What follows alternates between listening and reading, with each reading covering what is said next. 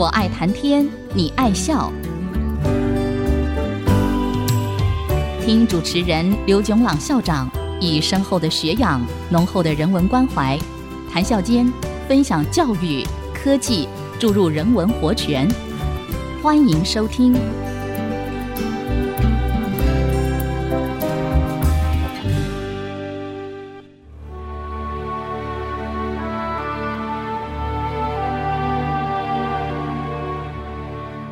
听众朋友，大家好，欢迎收听《我爱谈天，你爱笑》这个节目是在爱惜之音 FM 九七点五和 Bravo FM 九一点三联播的节目。我是刘总郎。一九五六年的夏天，二十位学者专家在美国 New Hampshire 州的 Dartmouth College。参与一个为期八个礼拜的工作坊。这个工作坊的出发点是学习过程的各个面向以及其他智能行为特征，原则上都可以经由精准的描述，用电子计算机来模拟。这个工作坊可以说是今天非常热门的 Artificial Intelligence 人工智能。这个研究领域的催生者，让我重复一下我讲过的几个问题：什么是智能？什么是智能行为？什么是人工智能？从学术的观点来说，这些问题都没有一致共同接受的标准答案。我认为，智能一个合理的定义是：智能是从记忆。知识透过了解、推理、想象和判断来解决问题，和对新的环境做出适应的能力。接下来，智能行为就是智能外在的呈现。根据美国哈佛大学的认知科学和心理学专家 Howard Gardner 的多元智能理论。Theory of multiple intelligence，智能行为包括语文智能、逻辑数学智能、空间智能、肢体动作智能、音乐智能、人际智能和自然观察者智能。那么接下来，什么是人工智能呢？我认为目前一个合理的定义是用电脑模拟。人类外在的智能行为，让我强调三个我使用的词语。首先，我用了“目前”这个词，因为未来的定义可能会不同。第二，我用了“电脑”这个词，因为未来我们可能用跟目前的电脑完全不同的装置来模拟人类的智能行为。第三，我用了“外在”这个词。因为目前我们只能模拟人类呈现在外的智能行为，有人就把这个定义改为用电脑模拟人类内在的智能过程。换句话说，用电脑模拟人类经由神经网络所做的思考和学习的过程。但是目前我们还没有真的能够做到这个地步。讲完这个，让我加一句：有人认为 AI 这个词目前可以改为 CI，那就是 Computational Intelligence。基本的定义交代过去，就让我讲一些用电脑模拟人类外在的智能行为的例子。有些例子，电脑模拟的结果还比不上人类智能行为的结果。也有些例子，电脑模拟的结果已经大大超过了人类智能行为的结果了。让我一一道来。首先，让我从逻辑数学智能行为讲起。当然，大家都知道，远在一九四零年末期，设计建造电脑的目的，就是要从计算速度和数量的观点来说，远远超过人类大脑能够做的算术运算、加减乘除的能力。让我举几个例子，大家都记得圆周率派等于三点一四一五九等等等，是一个无理数。大家也记得，一个无理数用小数点的形式写出来的时候，小数点后面的部分是无限的，而且是不循环的。例如根号二。等于一点四一四二一三五六二三点点点，派等于三点一四一五九二六五点点点，一等于二点七一八二一八点点点。那么拍在三点一四一五九后面的数位是什么呢？目前用计算机演算出来的世界纪录是。一共算了十二兆一千一个数位，三点一四一五九二六五三五八九七九三二三八四六点点点点点。有人说，当然这是人脑无法算出来的结果，也可以说是电脑战胜人类的一个例子。但是，这么一个演算的目的何在呢？这个问题有可能不同的答案。对专业登山者来说，攀登到喜马拉雅山的最高峰是一个莫大的体力和意志力的挑战，因此也是一个莫大的成就。一位英国专业登山者，George Mallory，在一九二一和一九二二年经过两次功败垂成的尝试之后，在一九二四年。又在准备做一次尝试。当有人问他为什么要花那么多的力气、冒那么大的险去攀登喜马拉雅山呢？他的回答是：Because it is there，因为它在那里。如果有人问为什么要把拍的十二兆一千亿个数位算出来，一个可能的回答也就是 Because it is there。很不幸，George Mallory 在一九二四年在攀登喜马拉雅山的过程中，和他的登山伙伴 Andrew Irvine 失踪死亡了。一直到了七十五年之后，一九九九年，Mallory 的尸体才被发现。到底他有没有到达喜马拉雅山的最高峰，到现在还是一个谜。一直到一九五三年五月二十九日，纽西兰的专业登山者 Edmund Hillary 和陪同他的尼泊尔籍的萨尔巴人伙伴，才成功的攀登到达喜马拉雅山的最高峰。不过，对演算派的十二兆一千亿个数位的目的何在这个问题，还有一个答案。那就是从计算机科学和数学的观点来说，如何安装组合硬体、选择演算的公式、设计软体，达到正确、可以验证和增加运算速度的目的，也是一个不简单的挑战，一个有用的经验。例如，从事这个演算的团队以前演算出。拍的十兆个数位的时间花了三百七十一天，二零一六年演算出十二兆个数位的时间只花了九十四天。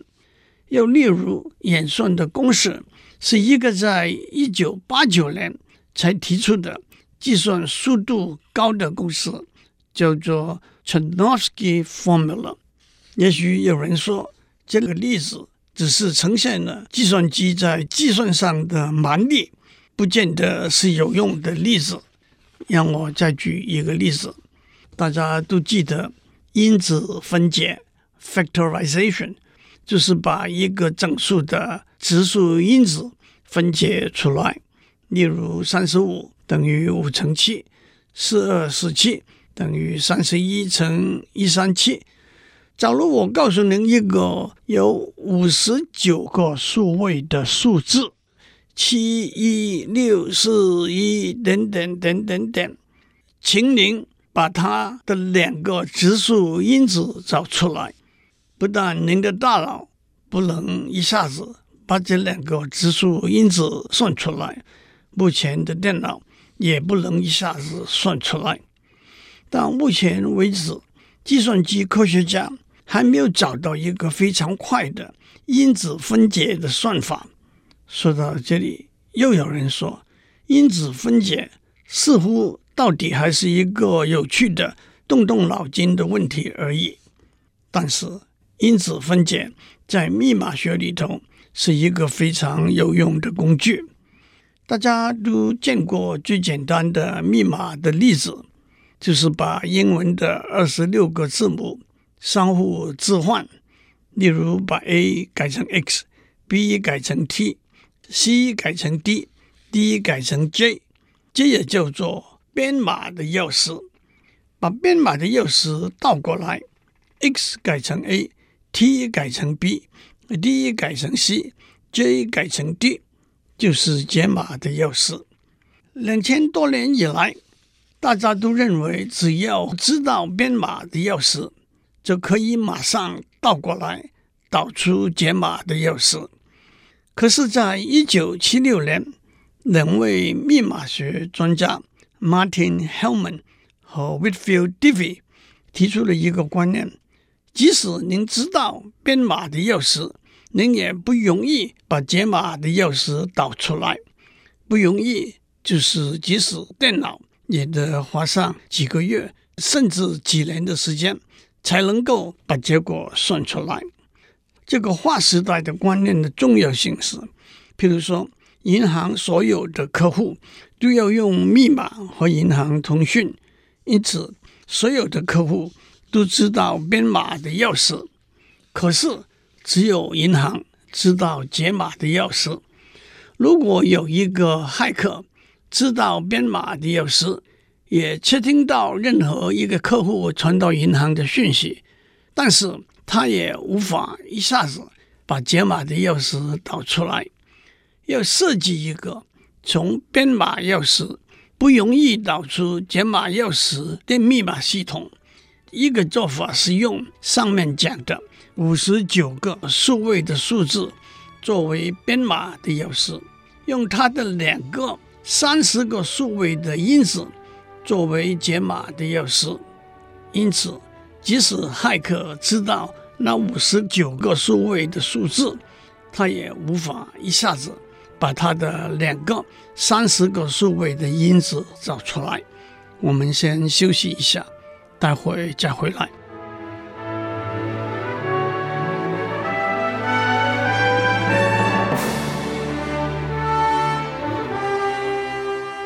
欢迎继续收听，我爱谈天，你爱笑。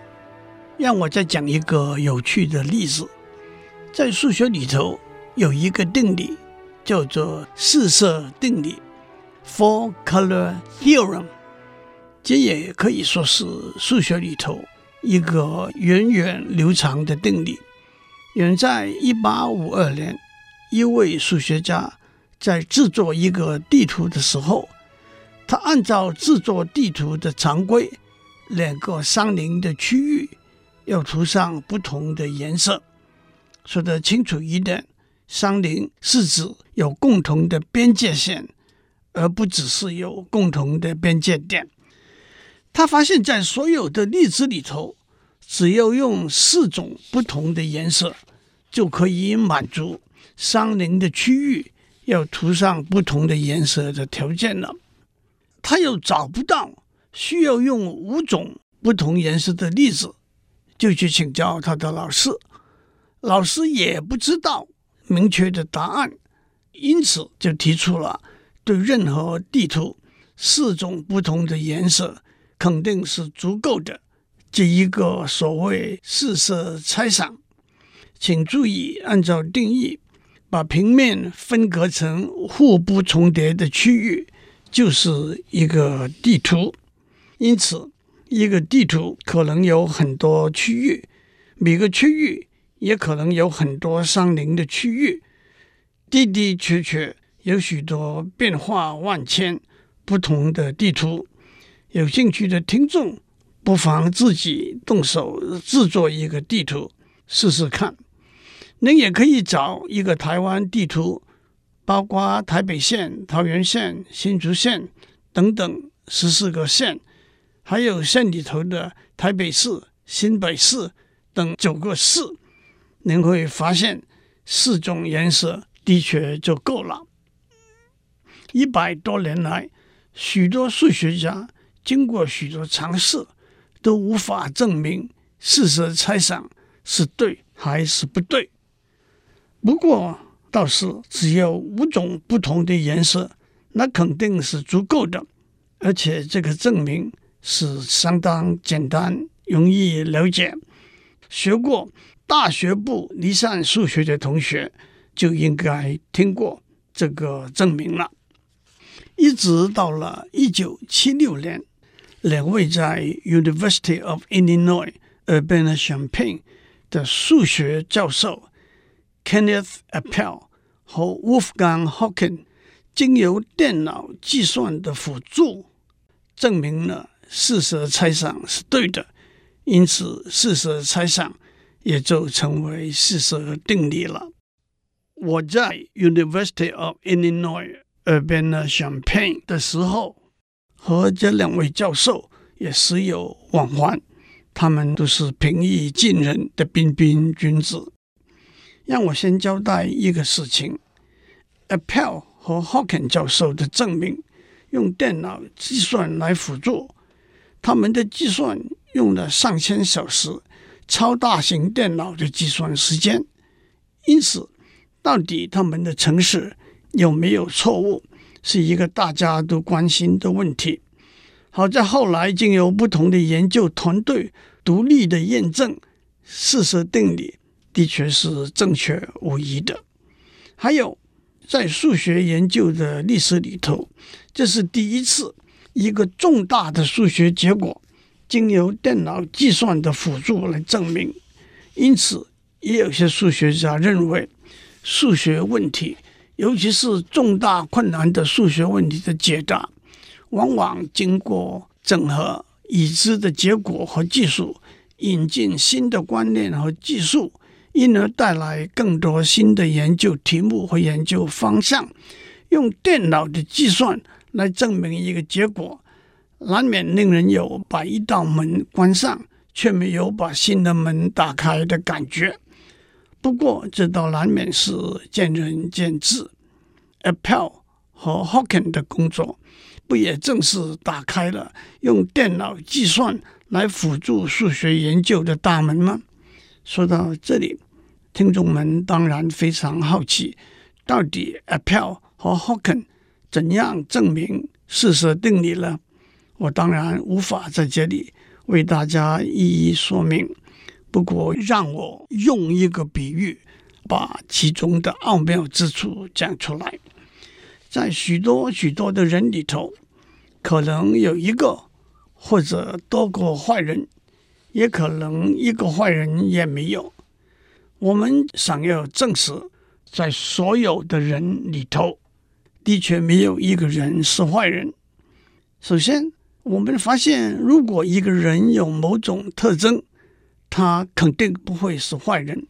譬如说，喜欢吃巧克力的人不会是坏人。